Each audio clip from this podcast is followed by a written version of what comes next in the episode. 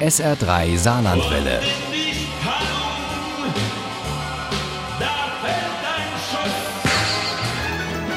Der Krimi-Tipp.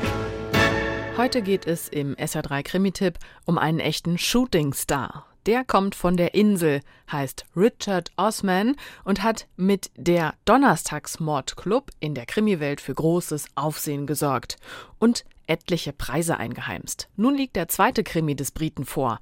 Der heißt Der Mann, der zweimal starb und Uli Wagner stellt ihn vor. Die Krimis von Richard Osman spielen hauptsächlich in der Seniorenresidenz Coopers Chase, in der es viele Freizeitangebote gibt und den Donnerstagsmordclub mit Ibrahim, einst Psychiater, Ron, Gewerkschaftsboss Elizabeth, Geheimdienstlerin und Joyce, ehemals Krankenschwester und immer noch Mutter. Langsam könnte wirklich wieder etwas Aufregendes passieren.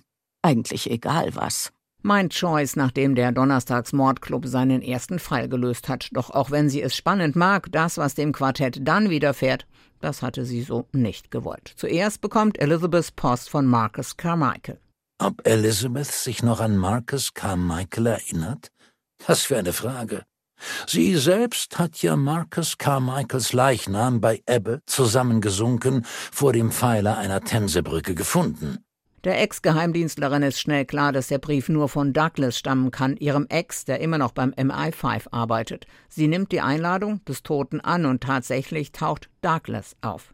Es ist leider so, Elizabeth. Ich habe mich da in eine Klemme gebracht. Tja, manche Dinge ändern sich anscheinend nie. Elizabeth ist längst glücklich mit Stephen verheiratet und das Glück wäre vollkommen, wenn die Demenz ihren Mann nicht fest im Griff hätte. Joyce macht sich große Sorgen. Ich glaube nicht, dass sie ihn noch sehr lange bei sich behalten kann.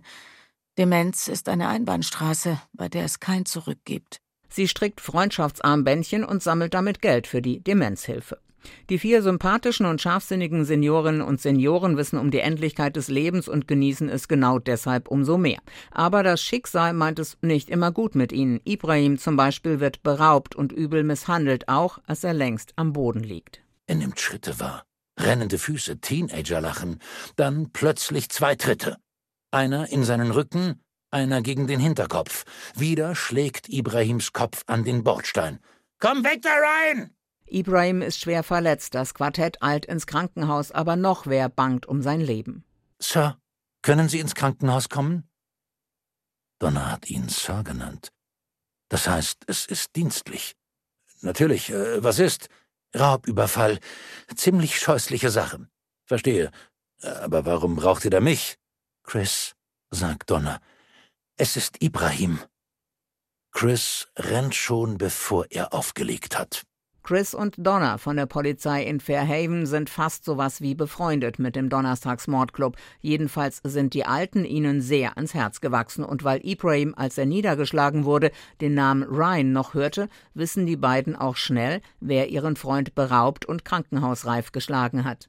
Der Junge windet sich raus und obwohl es kein Geheimnis in Fairhaven ist, dass Ryan Bird ein Kleindealer ist, hat die Polizei bislang keine Handhabe.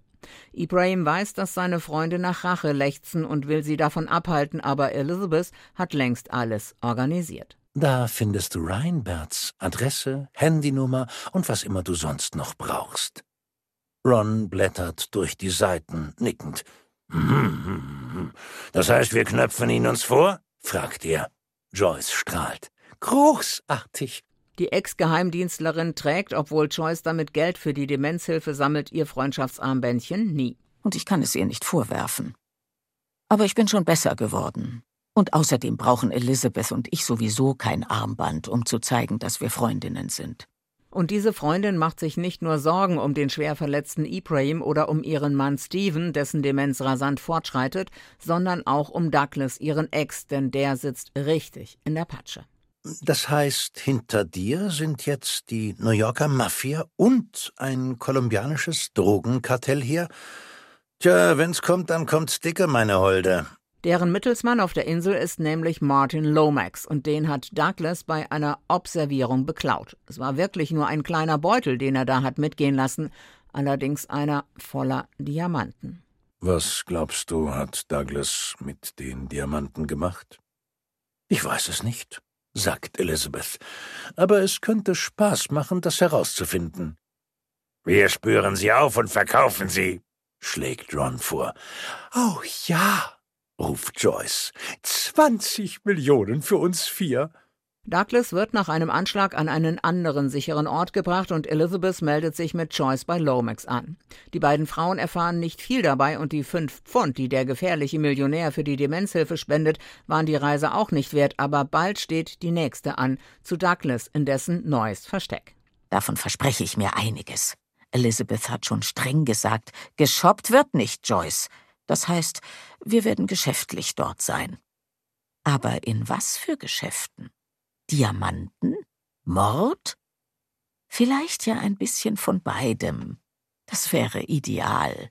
Das wird auch prompt geliefert, denn als die beiden Frauen des Donnerstags-Mordclubs im Versteck eintreffen, finden sie Douglas alias Marcus Carmichael und dessen Bewacherin Poppy nur noch tot auf. Ab sofort wollen also nicht nur Diamanten dingfest gemacht sein, sondern auch Mörder. Mit Der Mann, der zweimal starb, ist Richard Osman ein würdiger Nachfolger seines Debütbestsellers gelungen. Mafia und Drogenkartelle spielen eine Rolle, sowie MI5 und MI6, und deren Wege sind ja oft mit Leichen gepflastert. Und dem Seniorenquartett machen nicht nur Demenz und andere Altersschwächen Probleme, alle vier geraten in Lebensgefahr. Aber sie setzen auf ihre Stärken, stützen sich gegenseitig und halten sich mit schwarzem Humor über Wasser. Das ist very British und ein spannendes Lesevergnügen. Der Mann, der zweimal starb, von Richard Osman, ist bei List erschienen. Das Buch hat 448 Seiten und kostet als Paperback 16,99 Euro. Das E-Book gibt es für 12,99 Euro. Der Mann, der zweimal starb, ist bei Hörbuch Hamburg auch zum Download oder als Audio-CD zu haben. Mit Johannes Steck und Beate Himmelstoß als Erzähler. Aus diesem Hörbuch stammen auch unsere Zitate. Ohne Krimi geht die Mimi nie ins Bett. Für Mimi und andere Krimi-Fans. SR3 Saarlandwelle. Hören, was ein Land fühlt.